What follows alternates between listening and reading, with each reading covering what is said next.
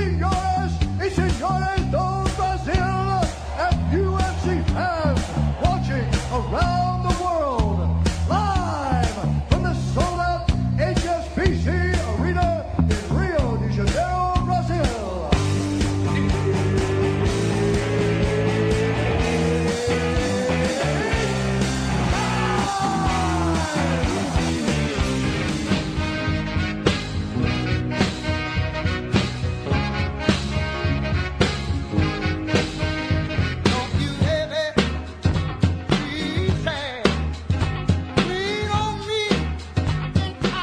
galera ligada no MMA Brasil, fala galera ligada na Central 3, Bruno Sader chegando com a edição 56 do podcast It's Time por mmabrasil.com.br. Mais uma semana trazendo o seu review de notícias de MMA aqui ao vivo da Central 3, central3.com.br, os estúdios maravilhosos em São Paulo. Mais uma vez na minha companhia está ele, o editor-chefe do MMA Brasil, colista oficial do UFC, pontador do ranking do UFC, Alexandre Mastos. Eu, ia, eu ia falar uma coisa, eu puxei outra, na gaguejada. Ale, me desculpa. Alexandre Matos ao vivaço aqui no Facebook. Depois o Matias corta na edição essa parte, edita. Obrigado, Matias. Ale, boa noite, com gaguejada e tudo mais. Como diz alguém numa televisão que eu não sei quem é, quem sabe faz ao vivo, né, amigo? E quem faz ao vivo erra mesmo. Boa noite, galera. Boa noite, Brunão. Boa noite, Matias Pinto, que já foi anunciado. Boa noite, meu camarada aqui do meu lado.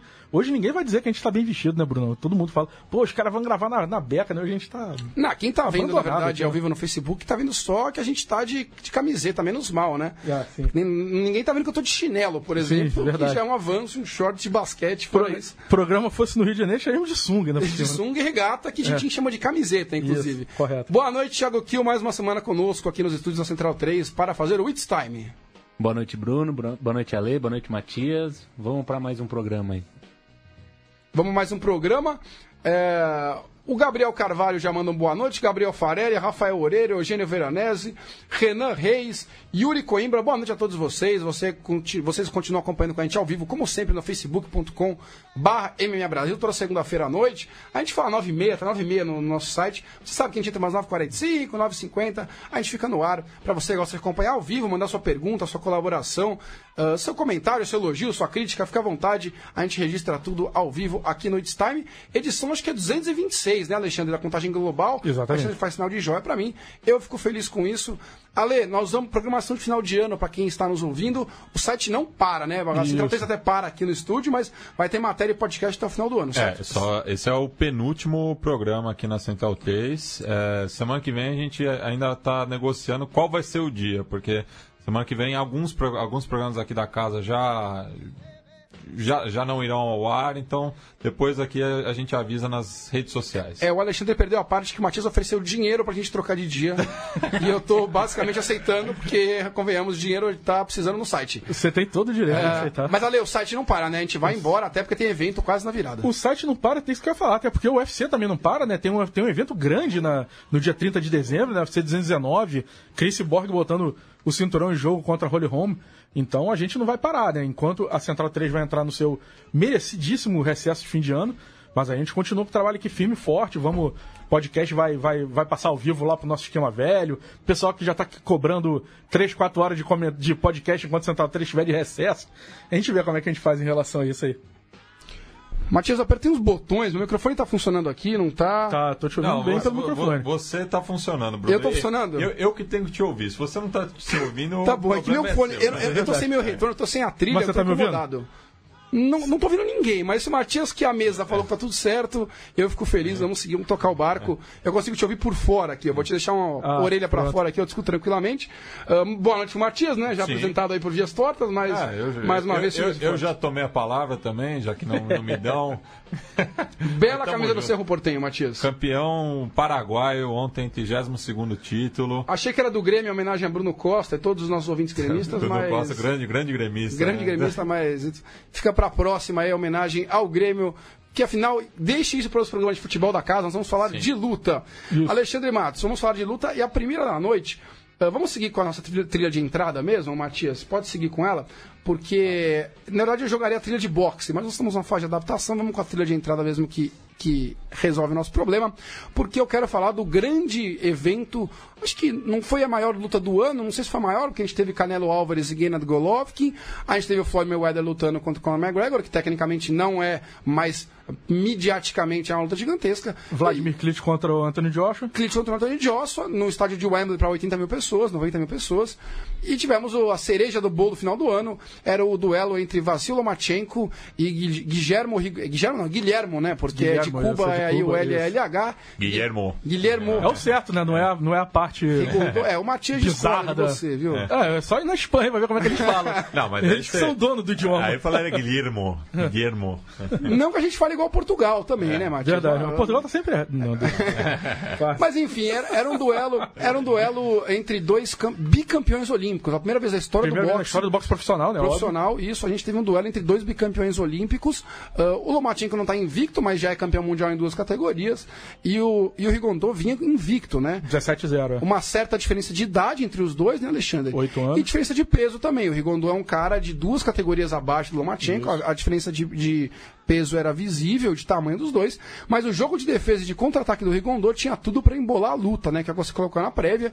E como você apontou, para muitos, essa é a luta que definiria quem que é o maior boxeador da atualidade, o famoso peso por peso. Depois que o Mayweather e o Underworld pararam, né? Ficou meio, meio solto Quem essa será, função. né? E, e a luta não foi o que a gente esperava, né? A gente esperava, lógico que o Lomachenko era o, favor, era o grande favorito para a luta, estava no peso natural dele, tinha vantagem física e de idade, mas a gente esperava uma certa resistência do, do, do Rigondeaux. Alguns apostavam na vitória dele para o jogo de defesa e contra-ataque. A gente viu o famoso samba de uma nota só, com o Lomachenko ao tempo todo atingindo o Rigondeaux. Ah, muito curioso, Ale, para quem não viu a luta, o, o Lomachenko basicamente bateu o tempo inteiro na distância com golpes retos passando o Rigondeaux e o Rigondeaux nada respondeu. Ele tentou quase sempre clinchar, reduzir a distância e, ficar no- e, e fazer uma guarda bem baixa, abaixar o tronco.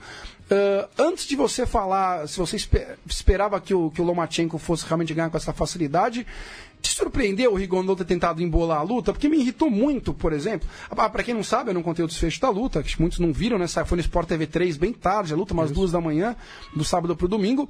É, o Rigondeaux, no sexto round, desistiu da luta, ele alegou uma lesão na mão esquerda, e desistiu da luta, que ficou muito estranho pra muita gente, inclusive pra mim, porque ele tava apanhando muito e não pareceu que a mão tava com esse problema todo. Mas enfim, não vou julgar um grande campeão que é o Rigondeaux.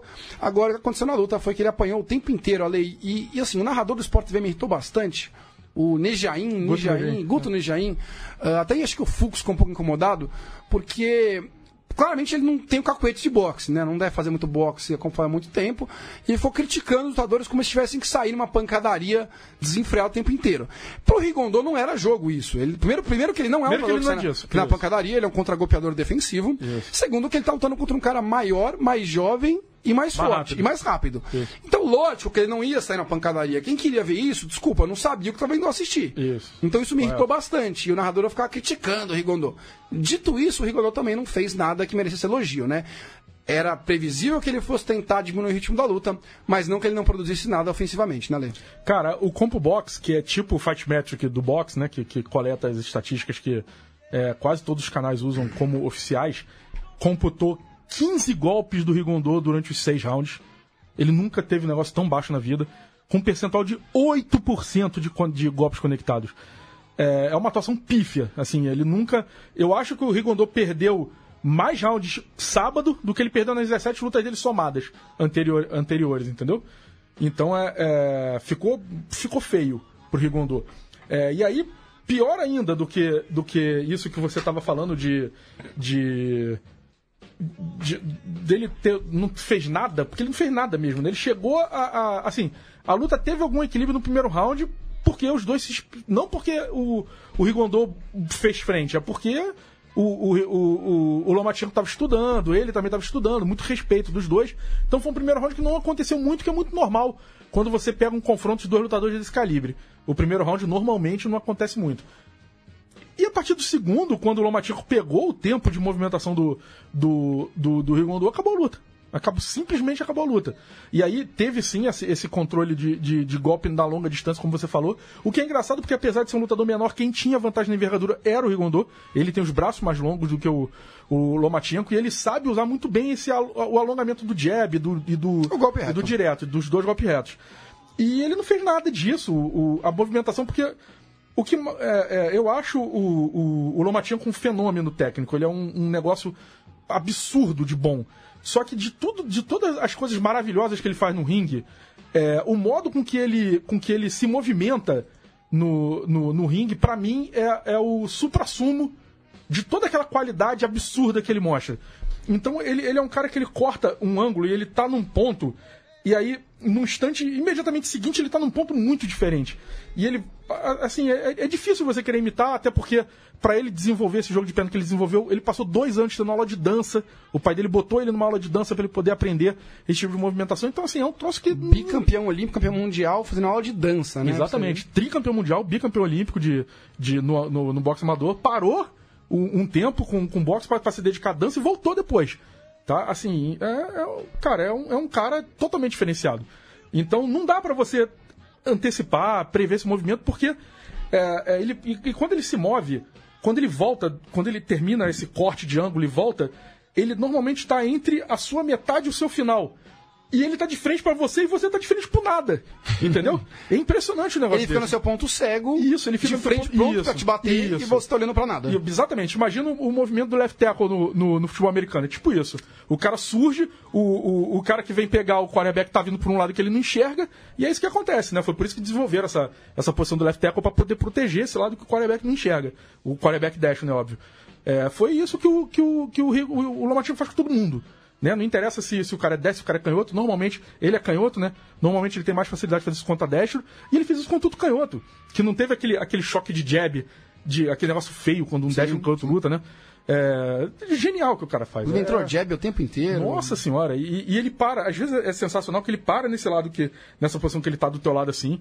Aí ele solta um, dois, três, quatro, cinco, bate na tua, na tua linha de cintura. Quando você vai remover, ele sai da frente de novo. Aí ele volta com uma outra combinação muito rápida. É um. Cara, é- o bicho é é uma força da natureza. É impressionante. Impressionante como ele transformou. Assim, você falou muito bem, ele, o, o Guilherme Gondor é o melhor sistema defensivo do boxe atual. Eu vou mais além. Ele é um dos melhores sistemas defensivos da história do boxe. Ele é um dos melhores lutadores defensivos da história do, do- da Nobre. Não sou só eu que acho isso. Um monte de gente acha isso também. E o Lomachenko fez o maior sistema defensivo do boxe atual virar ordinário. Né? Isso é. Cara, não tem nem palavra pra falar um negócio desse. É, É até, maravilhoso o que ele fez. até antes de continuar, só mandar alguns abraços aqui antes que eu perca. Alô, Diego Tintim, tá em Bangu com a gente, acompanhando aqui ah, ah, pelo, pela Já voltou pra Bangu? Ou tá pelo mundão, é, né? tá Tá, pelo tá mundão, férias. então. Um grande abraço pro Tintin. Nas próximas edições ele volta com a gente ao vivo aqui. Pro Renato Carneiro, pro Aleph Ribeiro, pra Graça Gama, o Bruno Carrer. Ah, eu queria... Renato agrade- Carneiro, vulgo, vulgo moicano, né? Vulgo Moicano, né? Não, não Exatamente. podemos deixar nosso ouvinte assíduo aqui no programa. Grande abraço pro, pro Renato Moicano. Pelo deve ser. Fazer comentários hoje relativos ao Moicano também, Sim, né? sim, sim. Alô, Moicano, fique na escuta que vamos chegar no UFC Fresno. Ah, o Bruno Carrer fazendo um comentário sobre a qualidade do conteúdo. E, e aqui pegando um, aqui um carona no comentário do Fábio Araújo, que ele fala, cara, esse corte de câmera de vocês está muito alto nível. Foi Isso- totalmente sem querer, provavelmente. Né? Não, não, o corte de câmera das câmeras, quando a gente fala que Ah, a câmera corta, e pega a gente. pra gente. É, né? sim, Eu né, falei, falei já no Zé no Rádio, essa é a tívia para 2018, descobrir como é feito isso. É porque é uma mágica, né? É mas, mágica. Mas eu posso falar, pessoal. Não é feitiçaria. A gente busca três no, no MMA Brasil. Até teve alguém que comentou aqui sobre uma, uma briga do UFC com youtubers. Não sei o que, o UFC tá fazendo aqui. Foi o Fábio Araújo. Abraço pro Fábio. É assim, o UFC tá, tá detonando quem usa imagem legal de luta. Tá fechando os canais. Que o pessoal pede pra gente transmitir luta, a gente fala que não pode, não é né? nem só transmitir, o cara pega. Passar tipo imagem, É, uma, pra comentar. um- é isso, não pode sem, sem ter autorização, entendeu? E tá certo. des- Desculpa, eu- porque tem quem pague caro pra ter essa É. isso, autorização. exatamente. Primeiro que o Moicano manda aqui a mensagem, sempre acompanhando o programa de vocês, que é excelente. Já vi algumas ideias pra aplicar na minha carreira.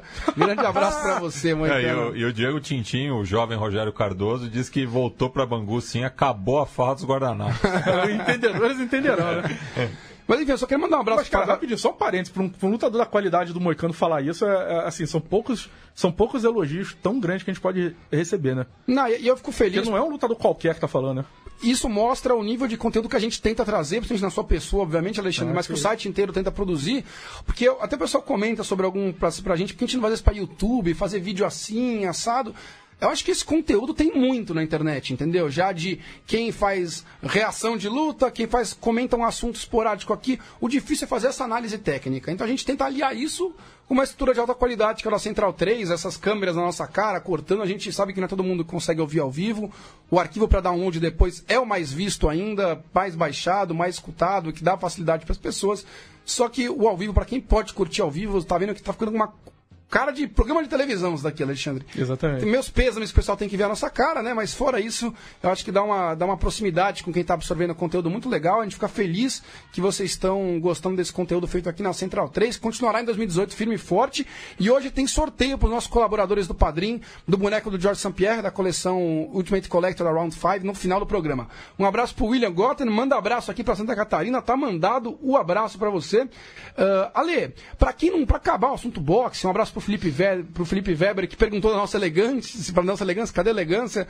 Hoje estamos sempre com a minha camisa aqui do Clube Atlético Monte Líbano, com muito orgulho. Que beleza. É, Ale, pra quem nunca tinha visto boxe e foi ver essa luta, até pela nossa prévia do site, pode, pode ter tido uma impressão errada do Rigondô, né? Ah, que, que lutador, que, que lutador fraco, o cara não fez nada, ele realmente não fez nada na luta, ele tentou travar muito a luta e não conseguiu produzir nada. É a imagem errada, né? Se você É nunca viu, ah, o, ele não é um cara comum, é um cara de outro planeta e é muito mérito do Lomachenko isso, Ah, ter não, conseguido ganhar. não estava valendo o posto de número um peso por peso para quem ganhasse à toa.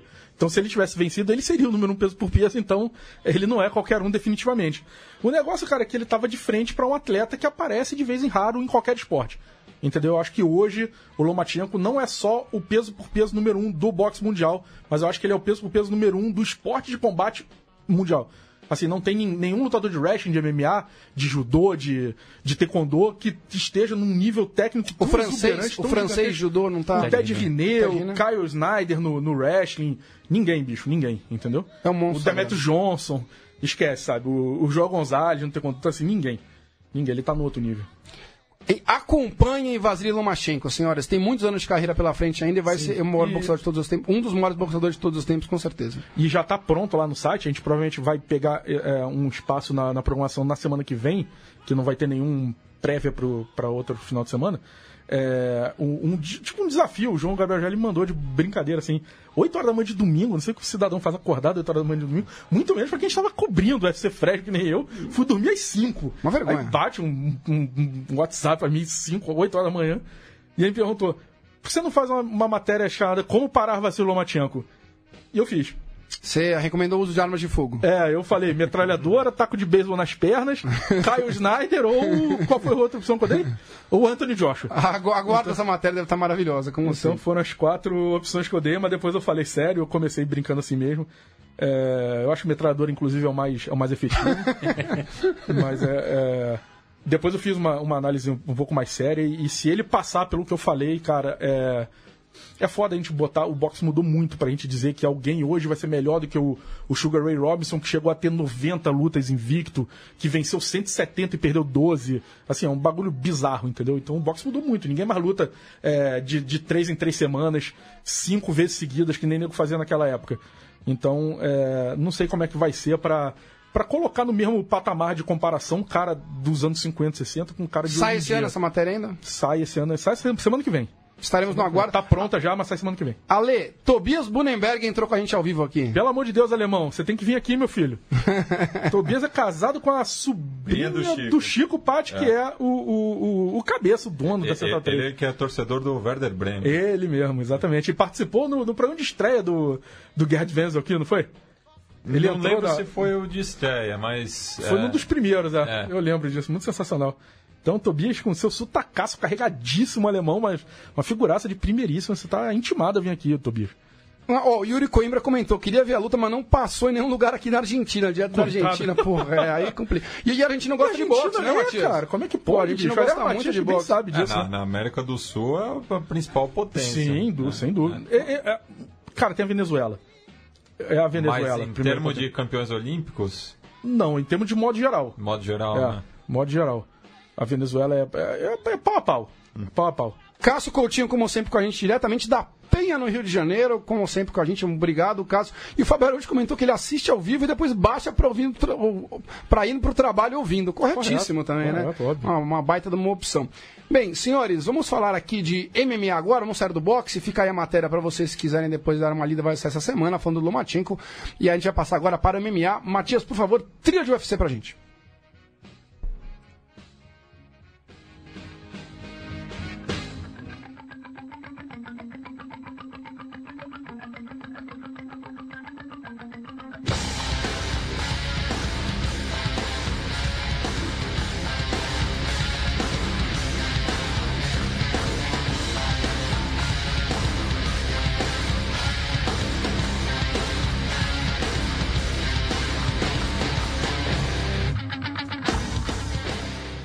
Matias, se eu falar que tá alta a trilha agora, você vai me xingar?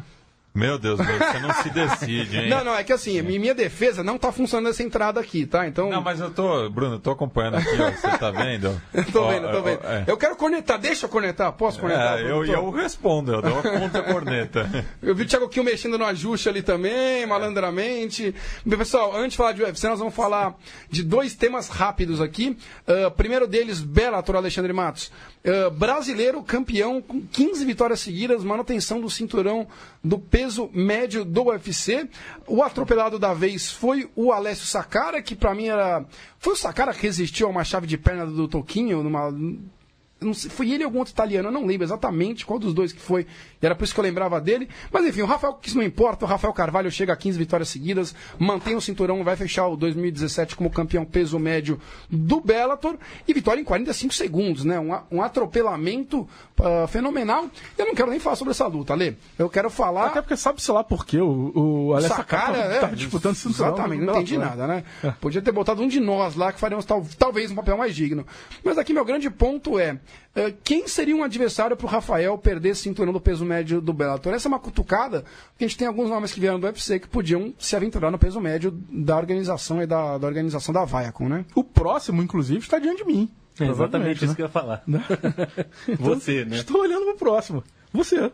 Diego Mussassi. Ah, bom, eu tô olhando aqui, eu falei. Ué, eu falei, achando esse nome, meu contrato Ó. com o Bellator, eu não tô sabendo.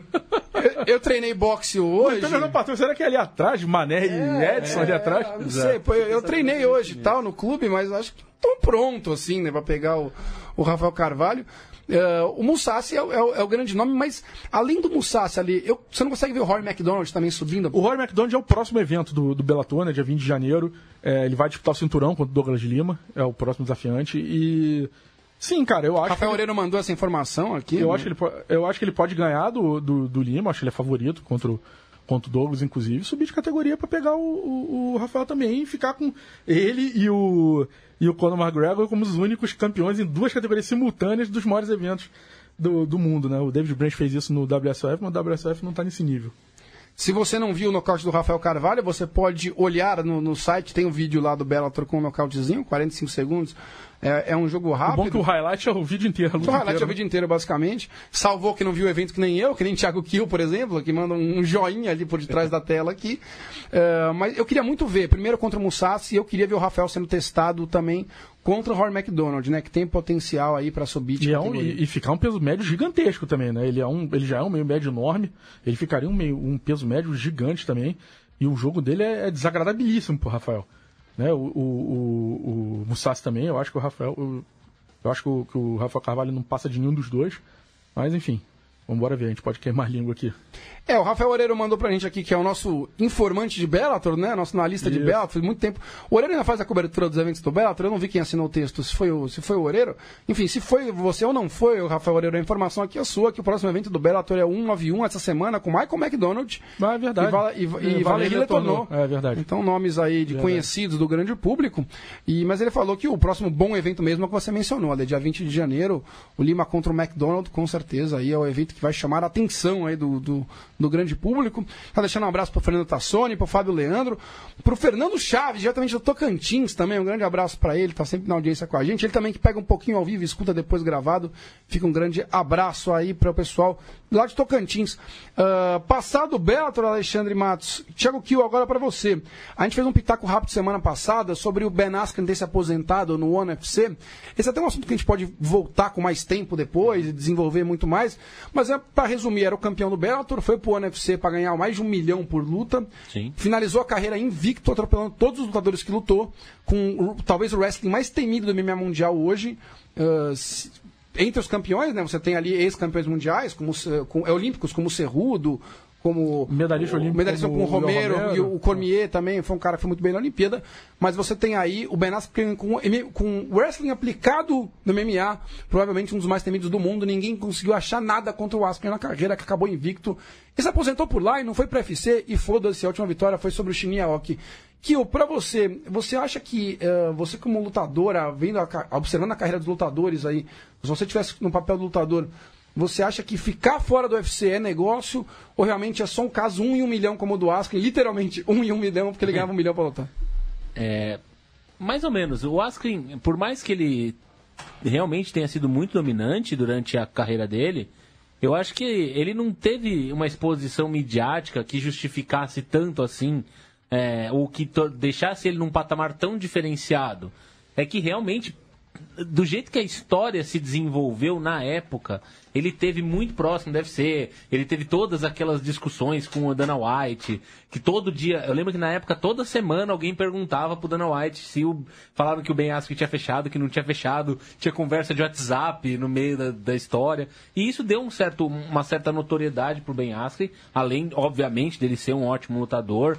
E naquela época, é, pré-Scott Coker, do do Bellator, né? Ou na Bjorn transição-.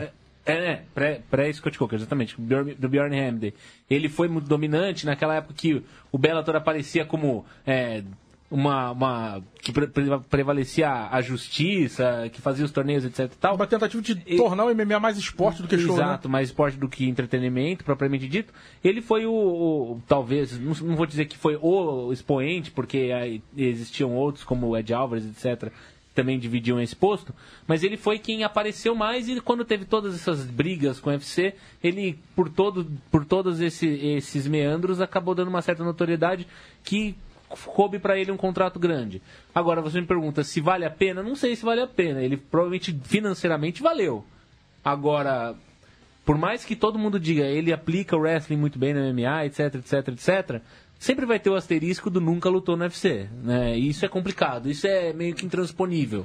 é, do ponto de vista esportivo propriamente dito, mas não dá pra dizer que ele teve uma carreira ruim, muito pelo contrário, foi uma ótima carreira de sucesso em grandes organizações e enfim, basicamente Ale, é parada- você queria ter visto uh, Askren quem? Então, antes da gente falar essa parada, eu acho que o, o, o Askren, ele foi ganhar um milhão de, de dólares no ONE UFC, beleza. Ele ganhou uma grana também pela parceria que ele fez com a Evolve, que é de um dos donos do. Um dos donos do, do ONE é sócio do, da Evolve. Mas, cara, eu acho que ele teria sido também um produto muito bem é, é, é, vendável no UFC. Ele teria sido um cara market, marketeável muito bem. Ele não era, né, quando, ele, quando aconteceu essas coisas todas. Mas o UFC poderia tornar ele, porque ele, era, ele, ele é um cara seguinte. Ele é um cara muito bom, com estilo de luta nada atrativo. Ou seja, é, o fato dele lutar e vencer dá raiva nos fãs médios e vão querer ver ele perder. De qualquer jeito, o cara não perde, né? E ele é folgado pra cacete falando. Ele é mamado. Entendeu? Ele é folgado, ele esculacha todo mundo, ele não tá nem aí, ele não tem, entre aspas, ele não tem respeito pelas pessoas. Eu acho sensacional. Não sei se pessoalmente ele é faz. assim, é né? isso. Mas, Mas, o, cara, o personagem ele faz. É, do jeito que ele se, que, que ele se, que ele se coloca no, no- nas mídias sociais nas redes e nas entrevistas, é assim.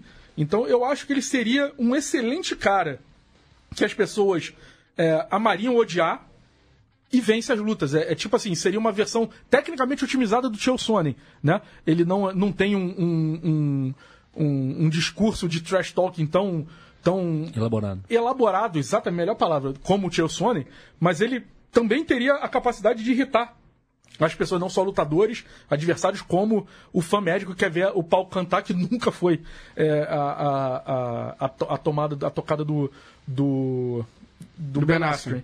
Então, cara, é, e aí complementando o que você falou, assim, não tem nem outra escolha. Eu queria muito ter visto Ben Askren contra o Joshua Pierre. Muito. É essa luta que eu ia falar Não dá, também. cara, não Era dá. um- ia ser um duelo.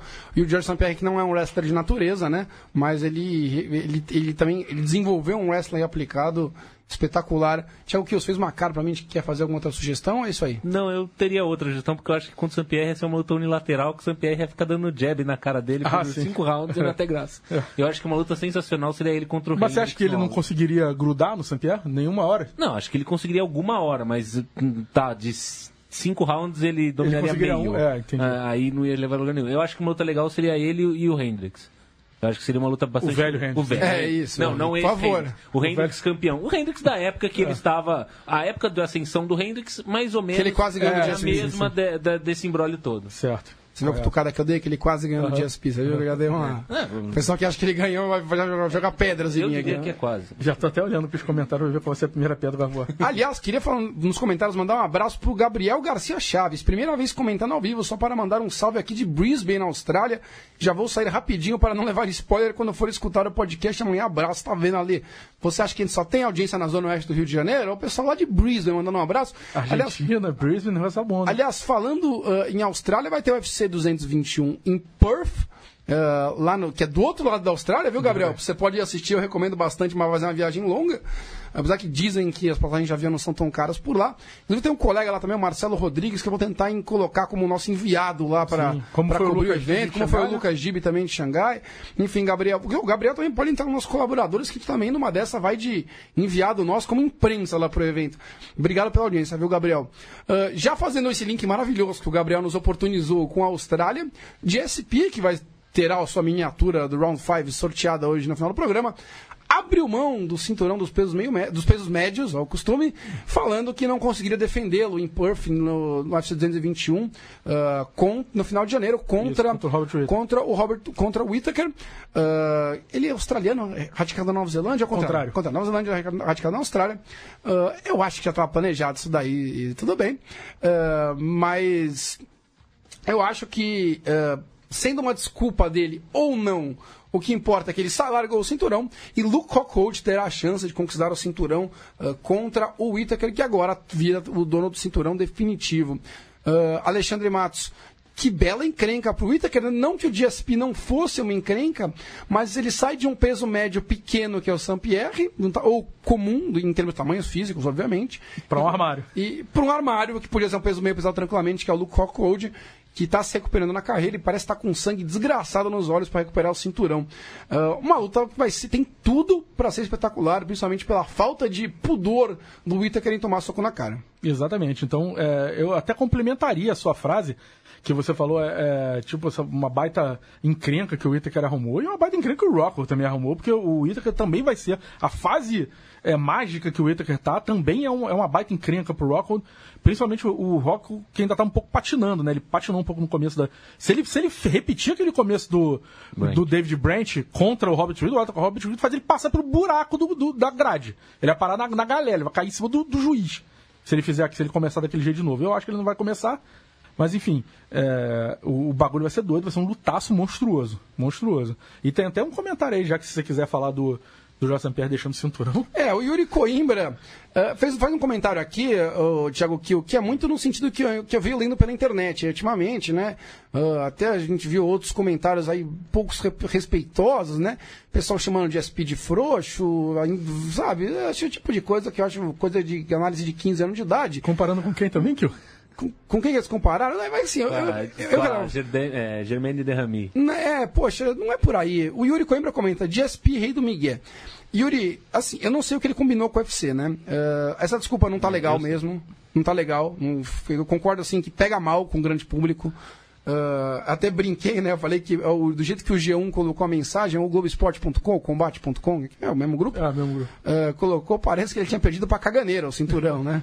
Ele alegou alguns problemas ali da, estomacais, intestinais e, e tudo mais.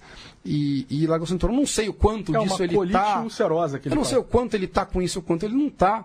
Uh, para mim, nunca tinha ficado muito claro que ele ia defender esse cinturão.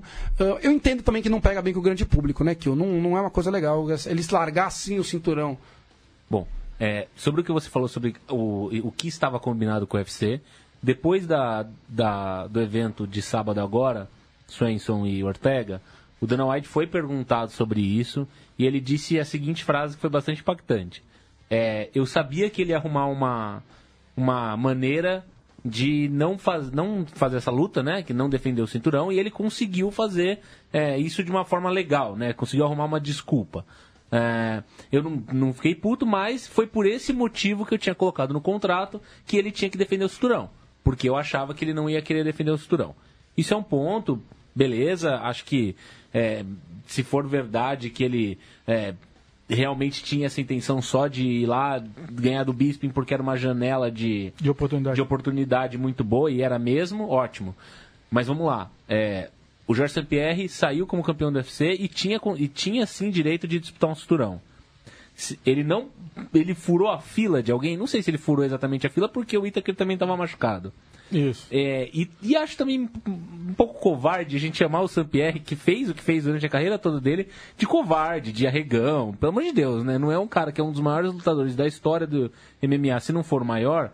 Chamar de arregão é meio pachequismo. Contrassenso, É, É, é, o, o Yuri já mandou aqui que ele tava zoando. Não, tá? não, não, tô, não tô falando do Yuri. Eu vou, eu vou complementar esse comentário do Yuri daqui a pouco, Não, mas não é exatamente. nosso amigo é, não, não, não tô é, querendo cagar em cima da cabeça do, de, quem, de quem falou isso. Eu só acho que não é exatamente por aí. Acho que talvez ele tenha aproveitado uma oportunidade de falar: ah, também não vou querer sair na mão com, com o Rockhold, com o Itaker, com seja lá quem for que for o, o que tivesse pela disputa do campeão interino, caso ele decidisse manter o cinturão linear, o, o Gerson Pierre, mas também acho que não, não cabe chamar de arregão. Ele fez, ele, ele encontrou uma oportunidade, fez história e ponto. E vamos ver se ele vai voltar depois, supondo que seja real essa história da, da- dessa, dessa doença. É, vamos, vamos ver quais são os próximos passos que ele vai decidir fazer agora. Só pra gente colocar uma. O Kill falou uma parada aqui muito boa, só pra gente colocar alguns fatos é, é, na mesa. O. O. O, o Itaker não estava pronto para lutar no UFC 217 em Nova York. Que seria a unificação, era, era a data é, inicial para a unificação do cinturão do Michael Bisping contra o, o Robert Whittaker. E o Michael Bisping fez questão de lutar nesse evento. Ele fez questão. Porque sabe- Assim- ele- assim ele sabia como- que era um grande evento também, isso, bilheteria, claro, Nova é a hora de ganhar palco dinheiro e tal, exatamente. E assim como o Robert Whittaker fez questão de lutar em Perth. Entendeu? Sim. Então os dois fizeram a mesma coisa. Eu não vou conseguir lutar em novembro, mas eu vou lutar em fevereiro. Eu faço questão de, de, de, de, de lutar pelo cinturão em Perth. Beleza, o Michael Bisping fez a mesma coisa. O que, que as pessoas tinham raiva antes? As pessoas tinham raiva antes que a, a categoria tinha um campeão que se estava se recusando a, a enfrentar os melhores, né? Chegou numa situação que ele não ia Bisping, ter escolha. que pegou o Bisping Dan Henderson. Pegou o Dan Henderson em vez de pegar, em vez de dar uma, uma revanche pro, pro Luke Rock, ou em vez Ou de pegar Romero. quem quer que seja, ou o próprio é, Yo Romero contra o, o Itaker, quem vencesse naquela luta. É, aliás, essa luta só foi pelo cinturão interino por causa de, de toda essa, essa esse lenga-lenga que o Michael como fez. desafiante foi o Itaker, não Isso, o Romero. não ele Romero, que era o isso. cara da luta, né? Isso. E aí, cara, você teve uma situação do seguinte: você tinha um campeão que estava meio que se recusando a categoria andar, a fazer a categoria andar, e um, um campeão interino que todo mundo dizia o quê? Que, cara, tira o Justin Pierre da, da história. O que, que todo mundo falava? O campeão de verdade da categoria é o Robert Whittaker. Sim. Não é todo mundo falava isso? Que ele era o cinturão interino de brincadeira, que o campeão tá defendendo contra o. O, o, Dan o. Dan Henderson velho que vai se aposentar e vai voltar contra um cara que tá parado quatro anos. Todo mundo falava que o campeão de verdade é o Whittaker. Pegou as ma- maiores encrencas mesmo. O Jorge Pierre chegou e o que, que ele fez? Ele organizou a divisão. Ele tirou o campeão que estava atrapalhando Chutou. e transformou o campeão interino, que estava todo mundo dizendo que era o campeão de verdade, em campeão de verdade. Então o interino virou campeão de verdade. O Jorge fez um puta favor. Fez um Sim. serviço ao MMA médio. mundial. Ele foi lá e limpou aquela porra toda e agora deve estar todo mundo, devia estar todo mundo torcendo pra ele descer pro peso leve e fazer a mesma coisa. Vai pro peso leve, dá um pau no Conor McGregor, tira e bota o, o Tony Ferguson, que é o campeão Com o Nurmagomedov- é isso, e bota lá o, o cara que tá com, com o cinturão e fala, meu irmão, olha só, é você aí que é o campeão de verdade. Acabou. O campeão não quer lutar? Campeão tá de sacanagem, campeão que ela tá com, com o Manny Pacquiao, com, com, com o Floyd Mayweather, então vai lá, JCP, vai lá e arruma peso leve de novo. Você vai ser campeão de três categorias, aí ninguém vai ter nenhuma dúvida sobre quem é o maior de todos os tempos, e você vai embora, porque você fez um puta favor pro, pro MMA. Então, cara, quem tava esperando que o JCP ia defender, é óbvio que ele não ia defender contra, contra, contra o, o Robert Jr. com ninguém, não é porque ele tem amarelão, não, porque não é a categoria dele. Entendeu? O cara tem dificuldade de chegar naquele peso, é. Foi uma aventura e foi, tipo assim, uma parada pra, pra carimbar que ele, que ele é um dos caras. Cara, olha só, não é legal você quando você lembrar quem são os caras campeões de duas categorias diferentes. Você vai lembrar do BJ Penn, que é um puta lutador puta da maior de todos, todos os tempos. Você vai lembrar do Randy Couture, que é um puta lutador dos maiores de todos os tempos. Você vai lembrar do Conor McGregor, que, cara, é também um puta Gosta lutador do caralho, gostam ou não dele. E, pô, não tem o nome do Jorge Pierre nessa lista? Agora tem. Não, é- cara, que bom que o, o, o UFC, de um jeito torto, fez esse bem à história do, do esporte, entendeu? Então, cara, eu não tenho nada a reclamar. Eu sabia. Falei desde o primeiro minuto, ele não vai defender essa porra. Ele vai chegar, vai ganhar do Bispo, vai largar, vai organizar a fila vai sair fora. Puta, tremendo serviço que ele prestou. O Rodrigo Moura concorda com você que o, que o, que o Jorge Sampierre aproveitou uma janela é, e saiu por cima. Um abraço pro Rodrigo. O Matheus Flávio entra com a gente ao vivo aqui na live. O Thales Valias. Ah, o Larry Everton pergunta aqui. Será que o UFC, no UFC ninguém vai defender dois estilos simultaneamente, assim como acontece em outros eventos? Só, é só ganhar, fazer história e abdicar. Conor e agora o GSP. É, Eu, eu acho o seguinte, o, o Larry, eu acho que trava muito as categorias você ficar querendo fazer isso. Isso. Porque ele não consegue defender mais do que uma vez por semestre o cinturão. Ninguém vai se defender cinturão fazendo igual o cowboy faz, o Donald Cerrone, luta a cada dois meses. Então o cara quer se preparar para não perder o Então cinturão. a categoria vai ter uma luta de cinturão por ano. Por ano, é, é difícil. Você emperra uma, uma categoria que pode ter três lutas de cinturão por ano. Então é, é muito difícil conciliar isso, né, Thiago Kiel? É, não, sem dúvida. Vamos supor que alguém fosse muito maluco. E, e só uma observação aqui para você complementar, o Lucas Gibi coloca um abraço pro Lucas diretamente de outro fuso horário, hein, Lucas Gibi? Enquanto não forem criadas as categorias intermediárias, será difícil, né, alguém fazer isso. Ah, sim, não, mas é que eh, o problema é que você prepara um camp para uma luta de cinturão, a gente vê que é no mínimo, no mínimo, salvo raras exceções quando tem mudança em cima da hora, mas as, as lutas de cinturão que são efetivamente marcadas e realizadas com aqueles lutadores originalmente alinhados para isso, uns quatro meses. Do anúncio até a luta são uns quatro meses aí tranquilamente. Um cara teria que defender o cinturão, como, como você disse, como a lei disse, uma vez por ano por categoria. Ou seja, duas categorias do UFC ficariam travadas durante o ano todo. Seria um grande absurdo. É, A gente odiava quando o Anderson Silva Não, fazia isso, é o quando ou o Caim Velasquez se machucava toda hora. Existe essa, agora tal- existe essa regra do UFC, essa regra velada que o cinturão tem que ser posto em jogo todo ano, mas pô, não espera-se que seja sempre assim. Espera-se que seja no mínimo isso em casos excepcionais de lesão, etc, etc, etc. É, a- agora, sobre a criação de categorias é, intermediárias que o Lucas Dibi comentou, eu acho que isso cresceria muito o número de campeões de duas categorias, porque a transição fica muito Ficaria mais fácil. Exato. Se você tem o, o cruzador entre o médio e o meio pesado, ou o meio pesado e o pesado. Sou contra. Meio pesado, pesado. Meio pesado, você é contra. Isso é pauta para outro dia, mas sou contra. Mas, é, não, aumentaria o número, sem dúvida aumentaria o número, porque você teria um cigano andando em duas categorias, um, um John Jones, quem sabe, Cormier. um Cormier, etc, etc, andando em duas O próprio meu categorias. Tite, Caio Exato. Velasquez. É, isso aumentaria com certeza. Agora, é, enfim, acho que uma coisa que eu só gostaria de deixar registrado, Michael Bisping ganhou legitimamente o cinturão dele, não esqueçamos disso, eu sei, nenhum, Sim. ninguém falou isso aqui, mas as pessoas esquecem que ele foi lá, nocauteou o cara que tinha ganho legitimamente do Weidman, então, assim, não, ninguém deu o cinturão pro Bisping Pro Bisping, também. isso, é, ninguém deu, ninguém deu. É, só Não foi presente, claro, é. não foi presente, e foi uma luta dificílima com 11 dias de antecedência, então... Exatamente. Ganhou Mar- legitimamente. Marcos Eide deixa até um, um, um comentário sensacional. Faça, faça favor. Sam- o Marcos Ed, que é aqui de São Paulo, um abraço pra ele. Sampierre tem excelência técnica até na hora de arrumar a casa do UFC. Bora fazer campanha para casar McGregor e Sampierre. Estamos, estamos todos a favor por diversos motivos, né? Um, esse é um deles. Um abraço pro Marco. É, e só essa questão do ganho de peso, olha, as pessoas esquecem que assim, o Just vai lutar na categoria de cima com o Bisping. Não é simplesmente comer o Burger King que tem aqui do outro lado da rua, aqui do estúdio, que abriu, hein? Kill, Kill já viu que abriu. Ah, já viu? inclusive comer um, um jantei hoje. né? Não tem problema. Eu fiquei feliz, eu chego sem jantar aqui também, já Homem feliz. maravilhoso. Saiu do treino e já manda um BK aqui, todo errado. Enfim, pode já mandar uns sanduíches pra cá pelo Jabá, inclusive. Mas enfim, não é você, você ir lá e mandar um Whopper duplo furioso e ganhar peso. Não é assim. Você Exatamente, precisa ganhar não é massa peso magra. lixo. não É, exatamente. Então você precisa engordar inteligentemente ganhando massa magra. E é um processo difícil, até porque o Jesse não é um cara que tem 1,85, ele é um cara que tem acho que 1,79. 1,79. 9, É, é, por aí. 8, eu ia falar isso. Ah, já não tem metabolismo do, do jovem disso, de 25 anos. Então é difícil esse processo de engorda de qualidade. E são 9 quilos, não é 9, 900 gramas. 9 quilos é peso pra caramba. E, cara, além disso, isso afeta o, o- o desempenho dele. Lógico, ele, Porque ele, fica cansou. maior, cara. Exatamente. Você tem mais, Mais massa, massa, muscular pra, pra transformar. O, a mais massa muscular de- demanda mais oxigênio no teu corpo.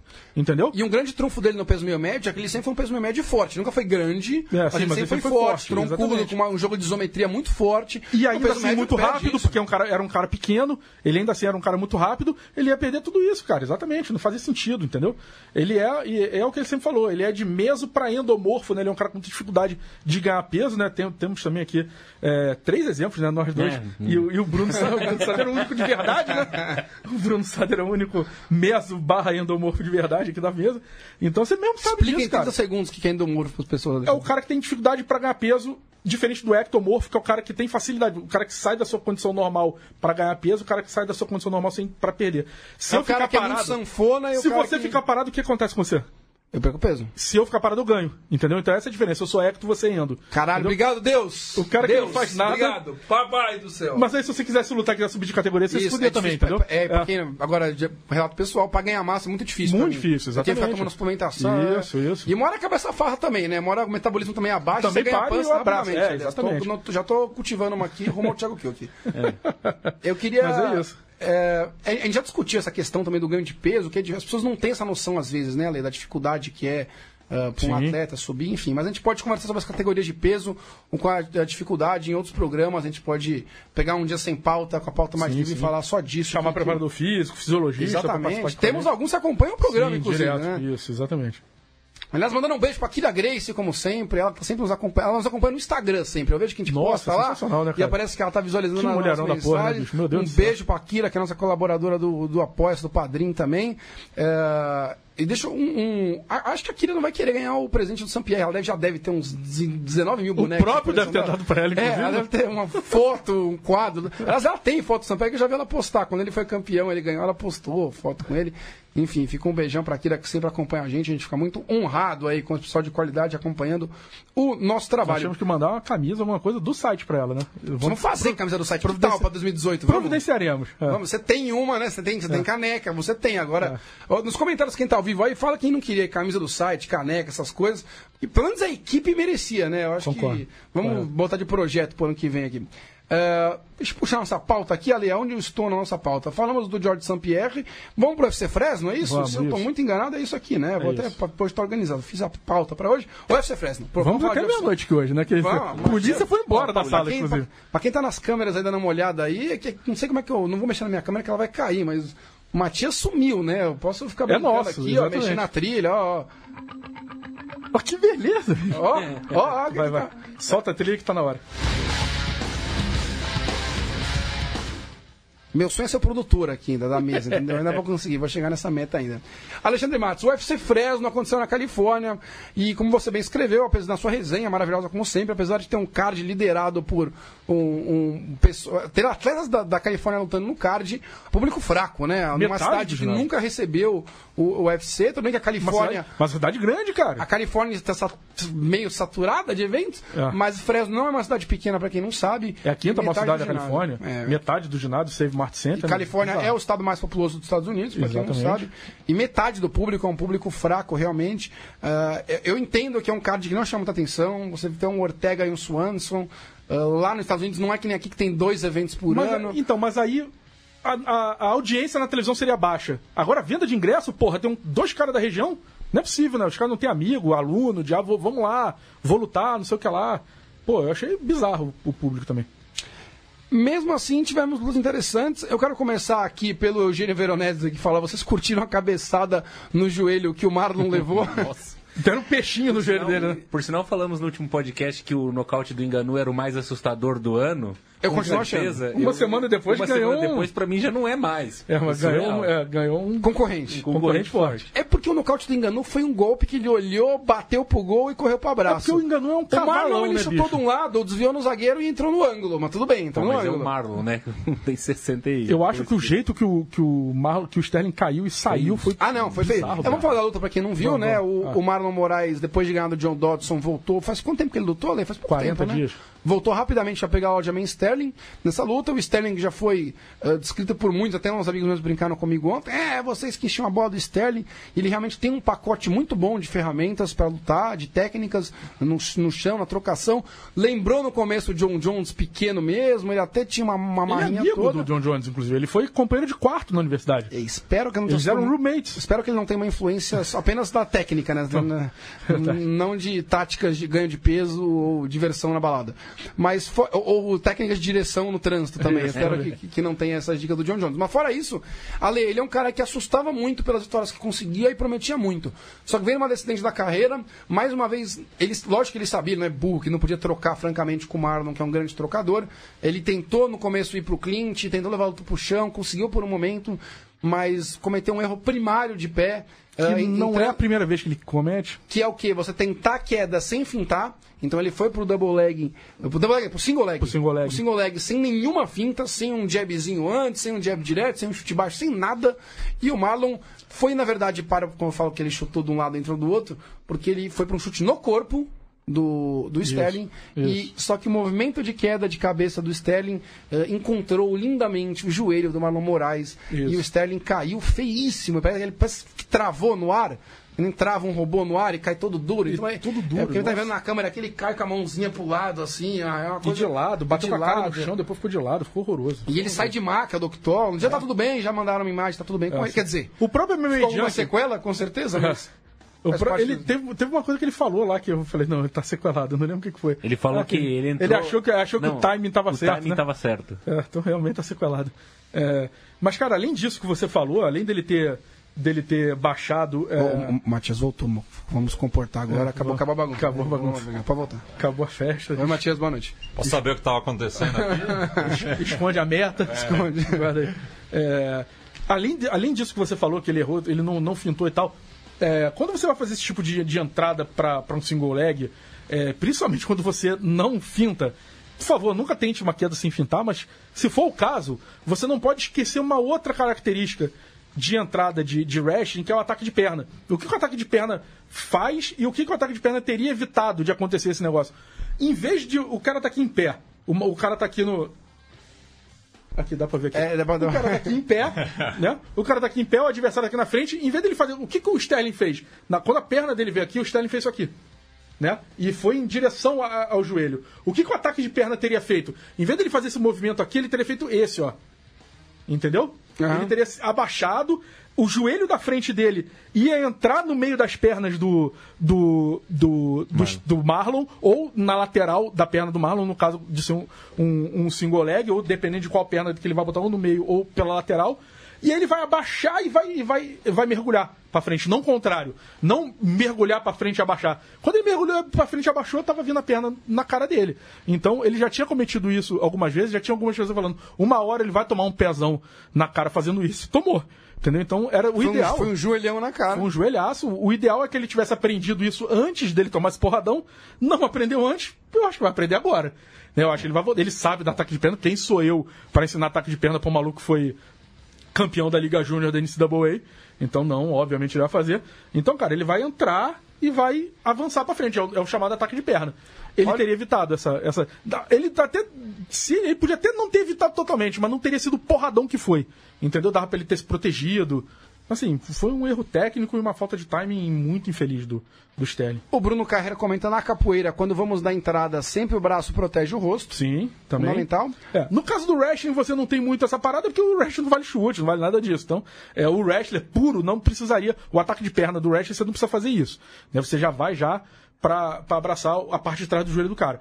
Mas é, é, no MMA, sim, ele tem que baixar protegendo. E, cara, baixa e avança. Não avança e baixa, entendeu? É, pra quem não entendeu nada da explicação do Alexandre, ele fez visualmente aqui ao vivo É, no Facebook, né? verdade, Pra quem nos né? Quem acompanha vai no podcast. só no podcast. É, só que eu tenho uma novidade que eu não informei. Estamos colocando agora o vídeo do podcast no YouTube, No no nosso nosso, YouTube. canal MMA Verdade. Brasil TV no YouTube, procurem MMA Brasil TV. Então, no minuto 50 aqui, você que está ouvindo gravado e quer ver como o Alexandre Matos explicou toda essa logística com as mãos, com o braço. Eu ia fazer, eu ia pedir pro Cuquinho levantar, eu ia fazer um ataque de perna. Não ia prestar. Não, não, é. A é- mesa também ia ficar um negócio meio estragar, a estranho. mesa, cagar o estúdio novo inteiro, ia derrubar Imagina o que estúdio. Eu derrubo o Cuquinho sem querer, imagina que lado de merda. fora. Quebra, cai lá embaixo. janela. Eu ia dar risada, mas assim, a Central 3 né, fica muito feliz com a gente. É, agora, você que quer ver a ilustração do Alexandre aqui, que é espetacular, parabéns, Ale, porque acho que é muito esclarecedor para quem não entende essa, essa logística só de olhar. Você vendo o jeito que você demonstrou pela imagem, ficou muito claro. Vai no YouTube, MMA Brasil TV, vai no minuto 50 do vídeo, mais ou menos, que eu tô acompanhando a minutagem aqui, lá pelos 50, você vê o Alexandre dando essa explicação, confere o vídeo lá, para quem você que gosta de ver gravado também, vídeo, durante a semana, por partes, tem lá no, no YouTube. Vou pro... na vai, enquanto você vai MMA. falando aqui, eu vou procurando aqui se tem algum vídeo de ataque de perna no YouTube, aí a gente coloca o link. Não, também. não precisa também. Vai ver no canal. Eu quero, Tá. quero view pro, pro podcast. Eu, tio, explica pra ele. Eu quero ibope pra nós. Cara vai. Inscritos no canal. É. Aliás, um abraço Vinícius Maia, que fala, tô tomando dibre do Face direto. Vinícius, pega depois ao vivo, no, pega no YouTube, não ao vivo, gravado, ou podcast. E falando no YouTube também, só mandar um abraço aqui pro José Augusto Araújo. Ele comenta sempre com a gente, ele acompanha nosso programa. E ele tem um canal no YouTube. Ele falou, pô, eu coloco esses 10 segundos de luta e num vídeo de 10 minutos e tô com risco de perder o canal inteiro e ser excluído. Vocês acham certo isso? Ah, olha, eu não acho certo o UFC não liberar nada.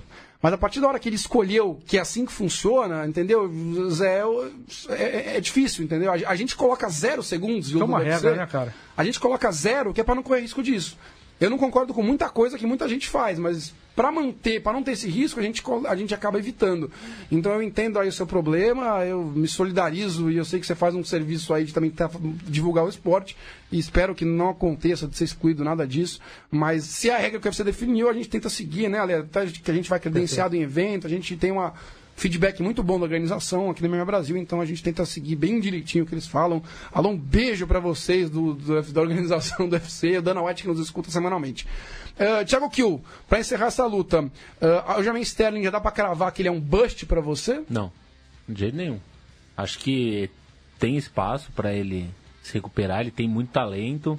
Como a lei disse, como você comentou também, no começo todo mundo comparava ele tendo as valências da luta do John Jones e tudo mais. E depois com o Weidman, deu até de- pelo treino, exato, né? Até pelo treino. Eu acho que ele vem de derrotas, enfim, parece que não- não- a coisa não, não- não fluiu da forma que a gente esperava, mas também tem espaço para ele para ele voltar a crescer, voltar a- ao caminho das vitórias.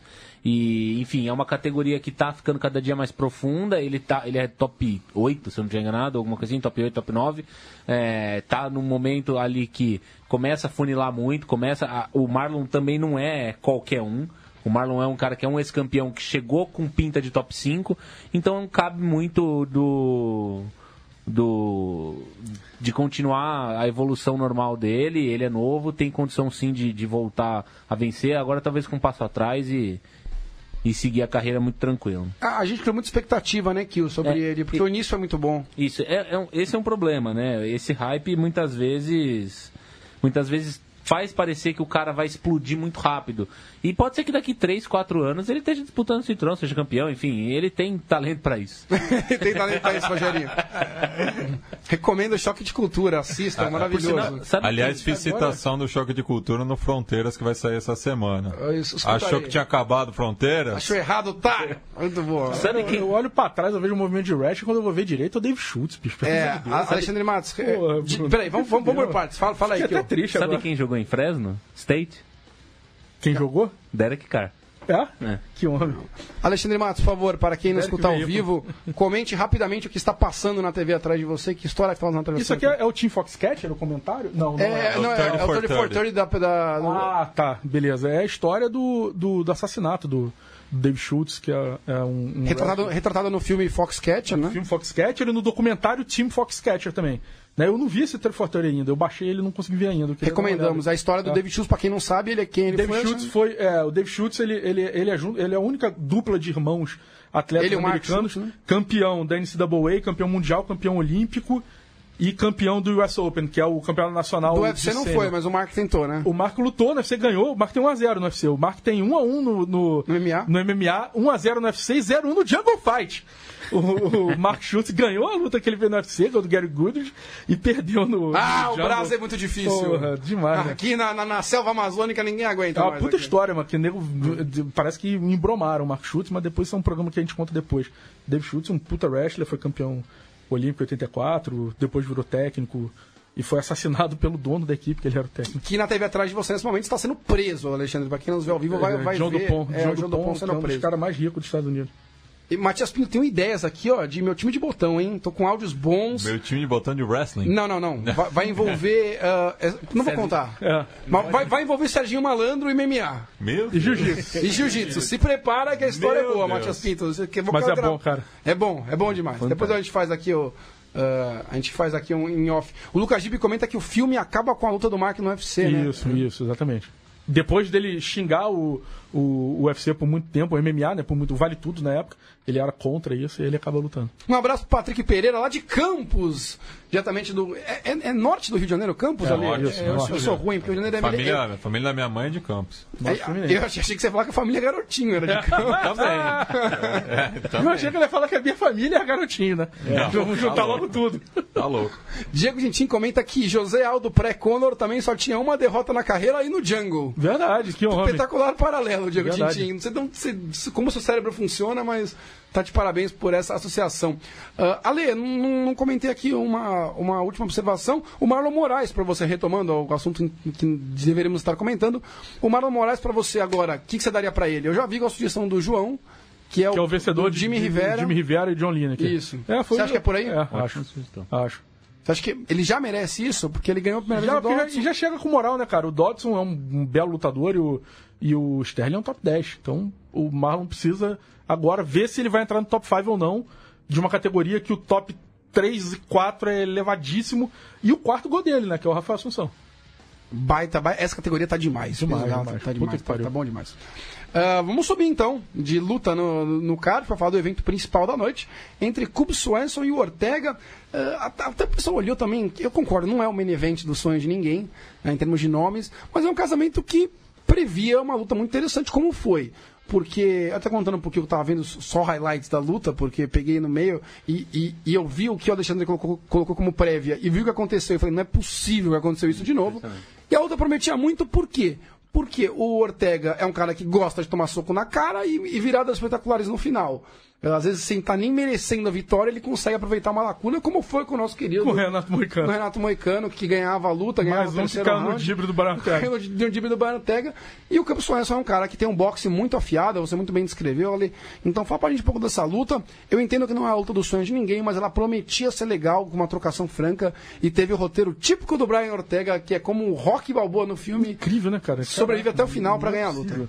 Eu escrevi assim na pré-venda, cara, a mão chega a coça pra botar o que o Baratella vai ganhar por virada, e eu botei. Eu falei, não, ele vai ganhar por virada, mas é que tipo aquele negócio que eu escrevi e ri de mim mesmo, sabe? Ah, não vai de novo. De cara. novo, né? Uma hora vai Aí dar quando merda. o cara né? fez, cara, eu olhei e falei, não é possível que ele fez de novo. Não é possível. Assim, a luta que ele fez contra o Moicano já tinha sido uma, uma mostra que o Baio Ortega, ele tinha alguns defeitos no striking, que ele era um cara que lutava muito reto, muito com o corpo esticadão, ele já é um cara alto, né, pra categoria, com o corpo esticadão e o queixo alto, né? E é um cara que tomava muito soco na cara por causa disso. Contra o Cub Swanson, isso era um, um, um indício de, de tragédia, né? Que você vai acabar sendo nocauteado, porque o Cub Swanson tem um boxe muito bem desenvolvido na categoria. É, contra o Renato Moicano, ele já mostrou evolução, né? O Renato Moicano estava ganhando a luta, ele entrou no terceiro round ganhando a luta, tava ganhando o terceiro round, inclusive, só que, puta, era uma puta luta dura do cacete. O Renato Moicano tava sofrendo ali também pra ganhar dele. Era uma luta equilibradíssima, até ele conseguir dar uma contra-queda no Moicano e finalizar o Moicano. É, e contra o Swenson também co- começou isso também, e, aí ele já mostrou algumas coisas que ele tá melhorando. A postura dele continua um pouco errada, mas ele já tá sabendo bloquear golpe, entendeu? Então já entra um pezão que fica na mão. O negócio que, pô, vai entrar um pezão, fica É na mão, vai entrar um tá pezão, fazendo. fica na mão. Vai ter uma hora que, bicho, não é luva de boxe que tá defendendo, é uma luvinha desse tamanho, entendeu? Uma hora vai, vai a mão junto. Vai todo mundo, você vai ser nocauteado com o braço e com tudo. Então é- é tava andando nesse, nesse, nesse meio, o Ortega conseguia algumas combinações também, mas, cara, era uma típica luta que ele ia se ferrar se ele não arrumasse a brecha. Aí ele arrumou no primeiro round, e ele puxa. O que ele fez no primeiro round, quando ele puxou aquele triângulo de mão, já foi sensacional. Aquilo que ele fez. Foi assim, um puta vacilo que o, que o Cub Swenson deu. O, o Swenson escapou rápido, ele tava bem, bem, bem treinado pra escapar da- do, do na grade. Só que ele cometeu uma burrice. Em vez dele. Cara, quando ele saiu da pressão, empurra e vai embora. Entendeu? Faz que nem o, o Gabriel Benítez fez na luta anterior, na, no Common Event contra o, contra o Jason Knight. Sai, sai dali. O, o cara vai lutar no chão, ele é melhor que você no chão, sai, deixa o cara ficar no chão sozinho. E aí, ele não empurrou o, o Brian Ortega, o Brian Ortega veio com aquele bracinho canalhaço, bicho, botou o braço por cima assim, pegou, falei, nossa, deu- derrubou, já com o triângulo de mão encaixado, derrubou o, o, o Swenson, começou a rodar, ele fez tudo certo. E o Swenson também fez certo, o Swenson também conseguiu rodar no sentido contrário das pernas do. Que é o certo. do- é, que é o certo, das pernas do, do Ortega pro Ortega não fechar. E, meu irmão, mais 10 segundinhos ali ia ter. O, o, o Swenson tinha ido pra vala no primeiro round já. Né? Ele já acabou nas trevas, já aquele primeiro round. Mas ele defendeu, beleza. Eu pensei assim, ah, voltou pro, pro córnea. Tega vai virar pra ele, porra, meu irmão, olha o mole que tu deu, entendeu? Não faz isso de novo, não sei o que, não sei o que. E aí ele volta no segundo round bem na luta. É, combinando golpe, batendo, atacando a- a- o corpo do Ortega, chutando. Assim, uma luta bem legal, cara. E aí ele vai e para de novo na frente do cidadão, o cidadão vai, pega o pescoço de novo. É inacreditável, assim, é, é incrível a facilidade que o Brian Ortega tem de pegar o pescoço do cara, é incrível, incrível. Assim, por mais que você, é, é, ele não é um qualquer, né? Ele treina na primeira academia Grace criada fora do Brasil, né? Que é a, a Grace Torrance, que é do, do Rorion Grace, que ele criou no final dos anos 70 Que o Royce foi morar que com o Royce ele. foi morar lá, com ele, e daí nasceu o. UFC, exatamente.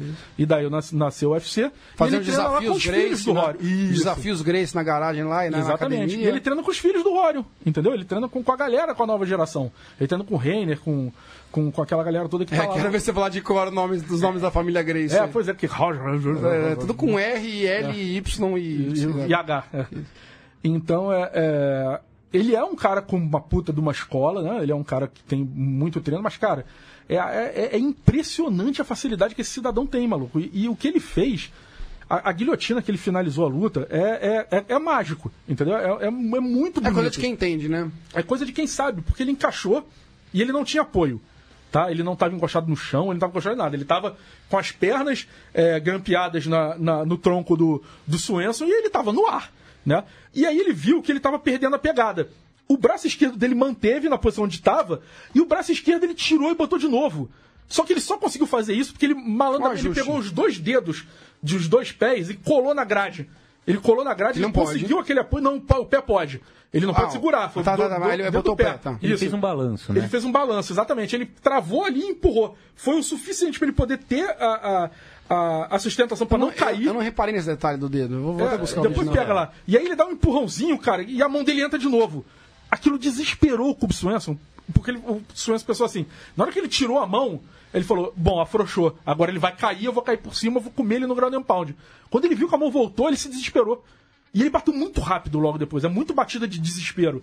E aliás, foi o Kill mesmo. É o famoso- Não, ele falou. É o famoso- Ele falou que bateu no O desespero. Spencer falou que ele Falou que ele ia que fudeu, morrer. né? Não, Fudeu. ele, ele falou na, na entrevista pós-luta que ele achou que ele ia morrer no meio, no É, meio da guilhotina, que fechou muito rápido Muito e rápido. muito forte. É. Ele achou que ele ia morrer, ele bateu no desespero, que eu vi aquela foi uma batida no desespero. Sim. Mas, cara, Foi genial. estilo, estilo... Genial, bicho, genial mesmo, incrível. Ô, Thiago, Que que o... tem aí um candidato à finalização e nocaute do ano, no mesmo evento. Pra quem não quis ir no evento, quem não quis assistir. E- Pra variar, né? O pessoal que não dá chance pra esses eventos menores acaba perdendo uma- uns lances bons. Que o Renan Reis fez uma pergunta muito legal, vou passar pra você aqui. Hum. Ele comenta sobre o roteiro das vitórias do Ortega, sempre de virada, do Clay Guida, em cima do Brandão. ah, Não, aí- foram todas, sem exceção. Sempre, todas. sempre. Todas. E, e só que o Renan coloca que ele acha difícil isso acontecer. Ele não vê isso acontecendo contra o Max Holloway, contra Frank Edgar e companhia. E aí ele pergunta aqui, vocês acham que o californiano deveria trabalhar mais o wrestling ah, para impor com mais facilidade o seu jiu-jitsu ou já que um time que tá ganhando não se mexe mesmo? Mais ou menos, assim. Ele vai ter que trabalhar o wrestling, mas... Contra o Frank Edgar é difícil impor um wrestling. Não- é meio óbvio. O Frank Edgar, Frank Edgar luta a vida inteira wrestling. Você não vai treinar dois anos e vai chegar no nível dele. É, o Max Holloway, eu não parei pra pensar como se desenrolaria essa luta, mas é muito complicado com um cara como Holloway você conseguir aproximar tanto, ter, ter todas essas oportunidades. A questão é, hoje o Ortega ele tem um, um, um jogo muito cirúrgico de finalização. E a gente viu que ele hoje ele É a não deixa utilização passar... do jiu-jitsu no pleno do MMA no pleno, atual. no pleno, no máximo que o jiu-jitsu pode ser utilizado, ele está utilizando. mundial, isso, que é atual. aqueles 20% de jiu do jiu-jitsu que você usa para finalizar lutas. E ele é cirúrgico e ele tem aqueles ajustes de posição que a gente sempre que a gente sempre vangloriou, por exemplo, no Demian, por exemplo, no no no Demian, enfim. Então, assim, acho complicado, mas é um cara que tem evolução. Por enquanto, ele não tá no nível desses caras, mas vamos ver. Só, só antes de você falar, só pra completar o, o- o comentário do Kill, que o Renan ele termina assim: é, em time que está ganhando não se mexe. Cara, eu, eu acho que essa frase não pode Ortega, porque assim, ele tá ganhando, mas ele não pode ficar postando isso pro resto da vida. Não, e outra, se ele ficar Uma hora não vai na... dar, bicho. Se ele ficar tomando soco na cara, ele vai acabar com a carreira dele em 5 anos. É, uma hora não vai Não, mas, dar, mas irmão. acho que Então ele vai não nem conseguir continuar vencendo. Mais É, do que isso que saúde dele. Esquece a isso. saúde dele. Ele É, vai continuar isso, vai exatamente. conseguir continuar vencendo. Agora, Lê, se tem alguém que tem propriedade pra falar sobre esse jogo do Ortega, o que ele faz, o que ele não faz. É o penúltimo adversário dele. É o penúltimo adversário dele que está, colo- que está comentando com a gente aqui ao vivo. Ale, por favor, leia um comentário brilhante do Renato Moicano. São dois, né? O Moicano deixou dois aqui. O Moicano que foi o último adversário do, do Ortega antes do Clube Swenson. E ele fala que eu sabia que ele passaria do Swenson e também acho que ele ganha do Edgar. Agora do Hollow é impossível. Eu nem sei se é isso que o, que o, Renan, que o Moicano tá pensando, mas o Hollow imp- im- im- im- implementaria um jogo tipo do Swenson num volume muito mais alto que o do Swenson, que não daria espaço pro, pro Brian Ortega conseguir essa oportunidade, essa janela de oportunidade para finalizar. E aí, e aí o, o, o Carneiro completa aqui embaixo. É, o Ortega não precisa quedar, ele fica no, ficar no clinch com ele é embaçado. E é isso mesmo, entendeu? Foi assim que ele finalizou a luta duas vezes. Né? Ele, ele praticamente finalizou o, o Swenson no primeiro round e finalizou no segundo do mesmo jeito. É, ele só não precisou derrubar. tempo. É, ele não precisou derrubar, né? E, e até na própria luta do Moicano, ele também não precisou derrubar. Quem derrubou foi o Moicano. Ele que, deu, ele que pegou a contra-queda, complementou o movimento do Moicano e finalizou. Né? Mas também quem deu a queda na luta dele do Ortega contra o Moicano foi o Moicano, não foi ele. Então tem essa mesmo, ele não precisa de. Ele não precisa de. de- ele não precisa quedar. Então ficar no clinch com ele é embaçado. E é mesmo, porque ele é grande, ele é alto e ele pega. Por ele ser grande, ele consegue pegar o, o triângulo de mão, a guilhotina por cima em pé. Entendeu? Ele consegue fazer isso com mais facilidade do que um cara menor ou do que um cara do mesmo tamanho dos adversários. Então, sim, é embaçadíssimo ficar ele no. Eu, eu acho que no- ele tá numa encru- encruzilhada entre virar um top 5 ou entre virar um Joe Lauzon da vida. É, essa é a pergunta que eu quero fazer para os senhores, até para o nosso premissa de horário aqui. Rapidamente, Alexandre, que para vocês o Ortega é material para quê? Com esse jogo dele atual que ele apresenta. Cara, é difícil prever, bicho, porque ele pode perder qualquer um. Ele tava perdendo todo mundo. Entendeu? Uma hora ele vai perder. Ele, ele tem cinco lutas, cinco A moral da vitórias. história é, ele tem que ter um jogo mais todas por seguro. inter... É, ele tem. Todas as lutas dele foram por interrupção e todas ele tava perdendo. Então, maluco, caralho, não dá pra você acreditar num maluco desse, uma hora ele vai perder. Mas enfim, pra mim a matéria é top 5, entendeu? É um monstro. A matéria de um cara que, que, que termina facilmente as lutas que ele faz. Não facilmente, assim, não é que ele dá varia, mas a- com a capacidade que ele tem de aproveitar a janela que ele tem, assim, ele não desperdiça, entendeu? Se ele tem, ou ele vai te deixar na merda, ou ele vai te finalizar. Então, não dá. Thiago Kiel, 30 segundos para você. Ou ele desenvolve um sistema defensivo e se torna um top 5 e candidato ao cinturão, ou ele vai ser um cara que vai virar um, um Joe Lauzon da vida, que vai entregar lutas sensacionais, viradas antológicas, e eventualmente vai, vai desgastar fisicamente até não ter mais Mas já é maior que o Jolozão, né? Não, não, já do é. Eu tô dizendo já só pelo, eu tô dizendo só pelo, Pelo estilo de pelo luta, estilo é. de luta, por, por, por trazer bastante, ganhar prêmios, enfim. E é um cara sensacional que está pedindo dinheiro pro Dana White para ajudar as crianças. Né? Fantástico. Sensacional. E o Moicano complementa aqui, né? O Brian Ortega é um cara muito vencível. Sim, é. Ele tem um monte de brecha. O jogo, é só você botar o jogo certo pra ganhar dele e dá pra ganhar dele com certa facilidade. Que ele tava ganhando, né? O próprio Moicano tava ganhando a luta. Bem, a moral da história é, Alexandre, eu quero o Moicano com a gente no estúdio aqui. Você entra em contato com ele. Alô, Moicano, quero você no estúdio com a gente para gravar aqui o It's Time, nosso podcast, falar um pouco aí da sua carreira e das suas próximas lutas, do seu treinamento e tudo mais. O convite está feito em 2018, pode vir aqui no começo do ano no estúdio gravar com a gente. Alexandre Matos irá te importunar. Eu torço para isso e Ele conto tá com isso. Estados Unidos agora, né? Ele tá indo pra. pra Você American que coordena com a agenda dele, É. assim que ele Vamos voltar lá. e, e vambora. Aliás, vai melhorar muito na American Top Team, bicho. Isso aí vai, vai ser um monstro também. Um abraço pro Moicano. Pessoal, o nosso horário vai se esvaindo por hoje, mas eu, como Tem nada pra promessa... fazer lá embaixo, não? Matias, não, tem... Estão te chamando ali embaixo Não, que é isso. não Tô- vai no Burger tô- King comer ali um Uber. Furioso? Já Matias? fechou. É, como a gente já prometeu aqui pra vocês, vamos sortear. Estamos devendo de novembro, né, Alexandre? É verdade. Que era o nosso presente pra quando o George St. Pierre voltasse a lutar. Voltou, conquistou o cinturão. Por isso, todos os nossos colaboradores do Padrinho do Apoias, que estão naquele nível do plano que a gente chama de faixa marrom, que é dos, dos 20 reais de apoio pra cima, participam do sorteio. E o sorteio é feito ao vivaço. Gira o peão do baú, Matias Pinto.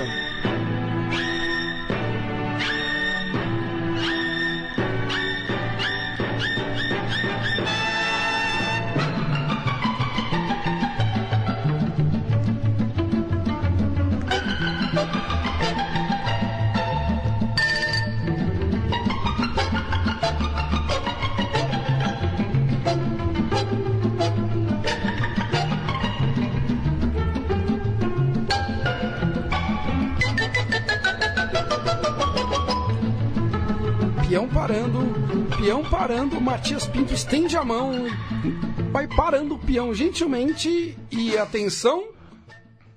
O vencedor é Vinícius Luiz Camilo, nosso colaborador do Padrim. Um abraço pro Vinícius. O Vinícius, se eu não me engano, ele é aqui de São Paulo, Ale. Eu não, não tenho certeza absoluta, mas Vinícius, um grande abraço para você. Fica, vai ser enviado para você o boneco do George St. Pierre da coleção Ultimate Collector, Around 5. Por favor, entre em contato conosco via ah, mensagens da nossa página do Facebook, facebook.com.br MMA Brasil. Você manda lá um inbox pra gente com nome, endereço e tudo mais pra gente mandar pra O você. DDD do Vinícius é 44. 44? Então caguei completamente Sim, aqui. onde ele tá? Ele tá É. em algum lugar do Paraná. 44 é Paraná. É, Paraná, tá, tá por aqui, aonde, tá é. no sul Tá do Brasa. perto, é. Mais tá fácil De repente, for- for norte do Paraná, tá pertinho. É, melhor do que o, com todo respeito, o menino de Brisbane na Austrália ia complicar um pouco mais pra Dib. gente. O Lucas Dib na China, ia ficar um pouco mais difícil. O Saraiva na Costa Rica, né? O Ricardo Sedano, um abraço pra ele. É, um abraço aqui pro Vinícius Luiz Camilo, muito obrigado por ser um apoiador nosso, ajudar a manter o MMA Brasil. É, você que é um apoiador nosso, já é um apoiador nosso, todos vocês têm que estar no nosso grupo de WhatsApp, que quiserem, obviamente. Se você ainda não está, você mande gente a sua, o seu número de WhatsApp pelas páginas do Facebook ou pelo Instagram que a gente te adiciona. E Alexandre Matos, por favor, já anuncie qual que será o presente de dezembro para os nossos O colaboradores. de dezembro, que será. Vamos fazer na próxima semana. Aliás, me cobre que a, a- a trilha do baú será diferente. Vamos, vou providenciar uma com o patrão falando. Ô, louco. Com o Silvio Santos e tudo mais. Vai ser melhor. Vamos procurar aqui até semana que vem. E a gente vai é, trazer uma camisa oficial do UFC Xangai.